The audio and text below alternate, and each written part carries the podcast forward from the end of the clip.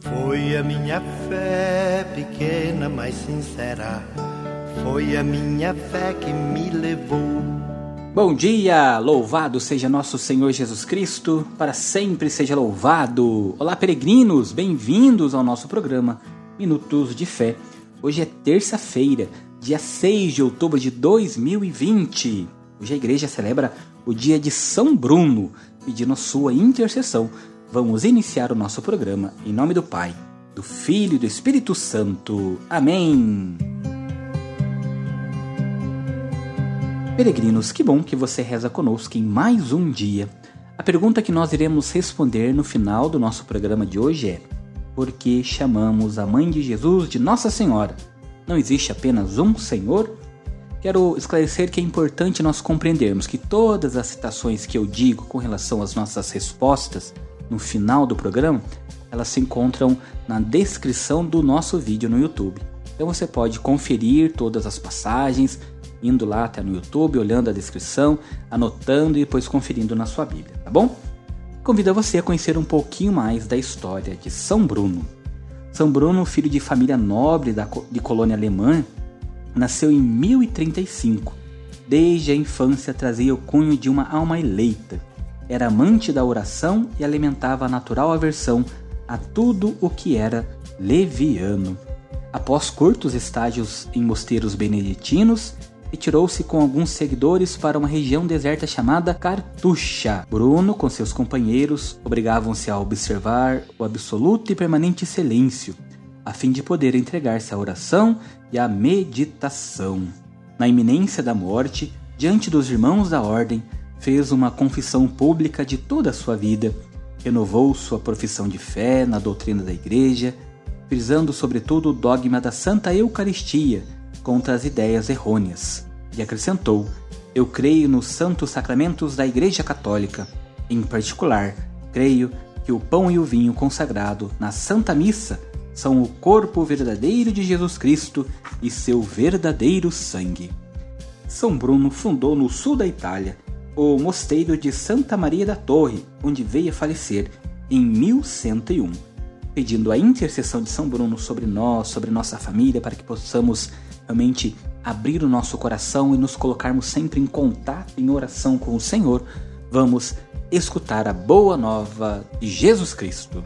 Nosso evangelho é o evangelho de São Lucas, capítulo 10, versículos de 38 a 42.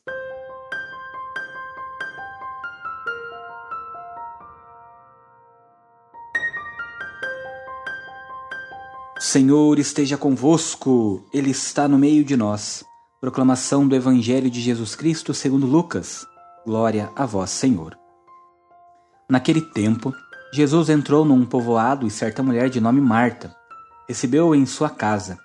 Sua irmã, chamada Maria, sentou-se aos pés do Senhor e escutava sua palavra. Marta, porém, estava ocupada com muitos afazeres. Ela aproximou-se e disse: Senhor, não te importas que minha irmã me deixe sozinha com todo o serviço? Manda que ela venha me ajudar.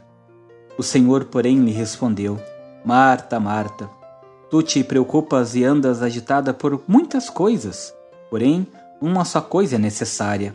Maria escolheu a melhor parte e esta não lhe será tirada. Palavra da salvação. Glória a vós, Senhor.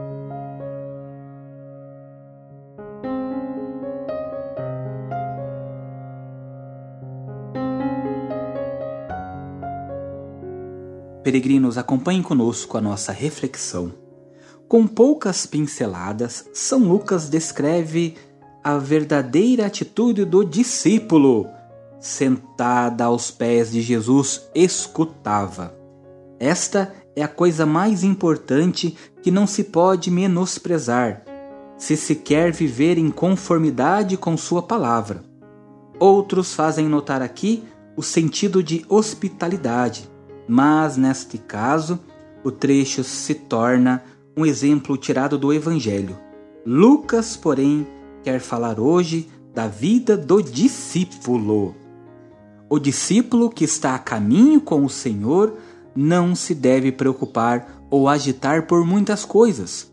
O tempo urge demais para que ele se preocupe com cuidados materiais. A presença do reino não se pode deixar distrair por um excessivo pensamento das realidades terrestres. A atenção ao Mestre e a escuta de Sua palavra é para o discípulo, é para cada um de nós, é para mim, é para você, queridos peregrinos, a melhor parte, e esta não pode ser tirada de cada um de nós.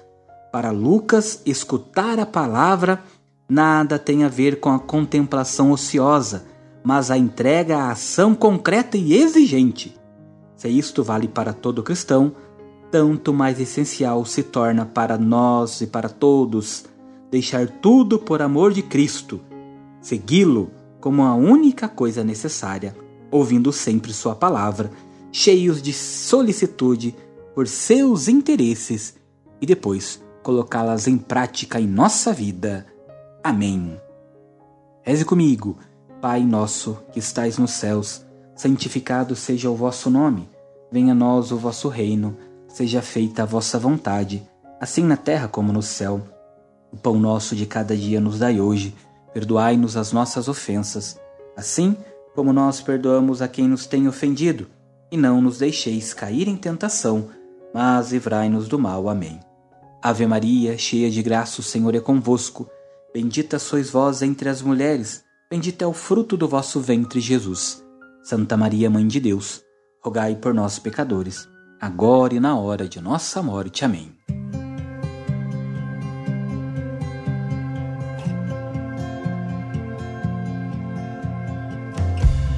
Peregrinos, a nossa pergunta é: por que chamamos a Mãe de Jesus de Nossa Senhora? Não existe apenas um Senhor? A palavra Senhor, na linguagem cotidiana, é usada como um tratamento respeitoso dado a algumas pessoas, como os pais, professores, autoridades. Na Idade Média, São Bernardo, vendo como cada senhor apresentava sua senhora, recordou que Jesus nos deu uma senhora para amparar a todos. Desde então, Maria é chamada de Nossa Senhora. Trata-se de um título de devoção popular. A mãe de Jesus, com toda certeza, merece esse respeito e por isso a designamos comumente como Senhora, sem qualquer conotação do sentido especificamente bíblico do termo Senhor. Na Sagrada Escritura, este termo tem um sentido muito maior.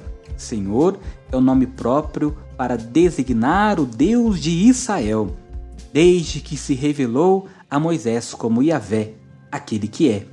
Traduzido na versão grega dos livros do Antigo Testamento por Quírios, Senhor. No Novo Testamento, Jesus é chamado Senhor por aqueles que dele se aproximaram com respeito e confiança em seu poder de ajudar e de curar. Dos encontros com Jesus ressuscitado, o termo Senhor aparece como expressão de adoração. Meu Senhor e meu Deus. João, capítulo 20, versículos 28. Jesus é o Senhor digno do mesmo poder, honra e glória devidos ao Pai. Ele é o Senhor da vida e da história. A Ele a Igreja invoca. Amém. Vem, Senhor Jesus. Apocalipse, capítulo 22, versículo 20. O nome Senhor indica, portanto, a soberania divina. Quem confessa ou invoca Jesus como Senhor demonstra que crê em sua divindade. Ninguém será capaz de dizer Jesus é Senhor a não ser sob influência do Espírito Santo. Primeira carta a Coríntios, capítulo 12, versículo 3.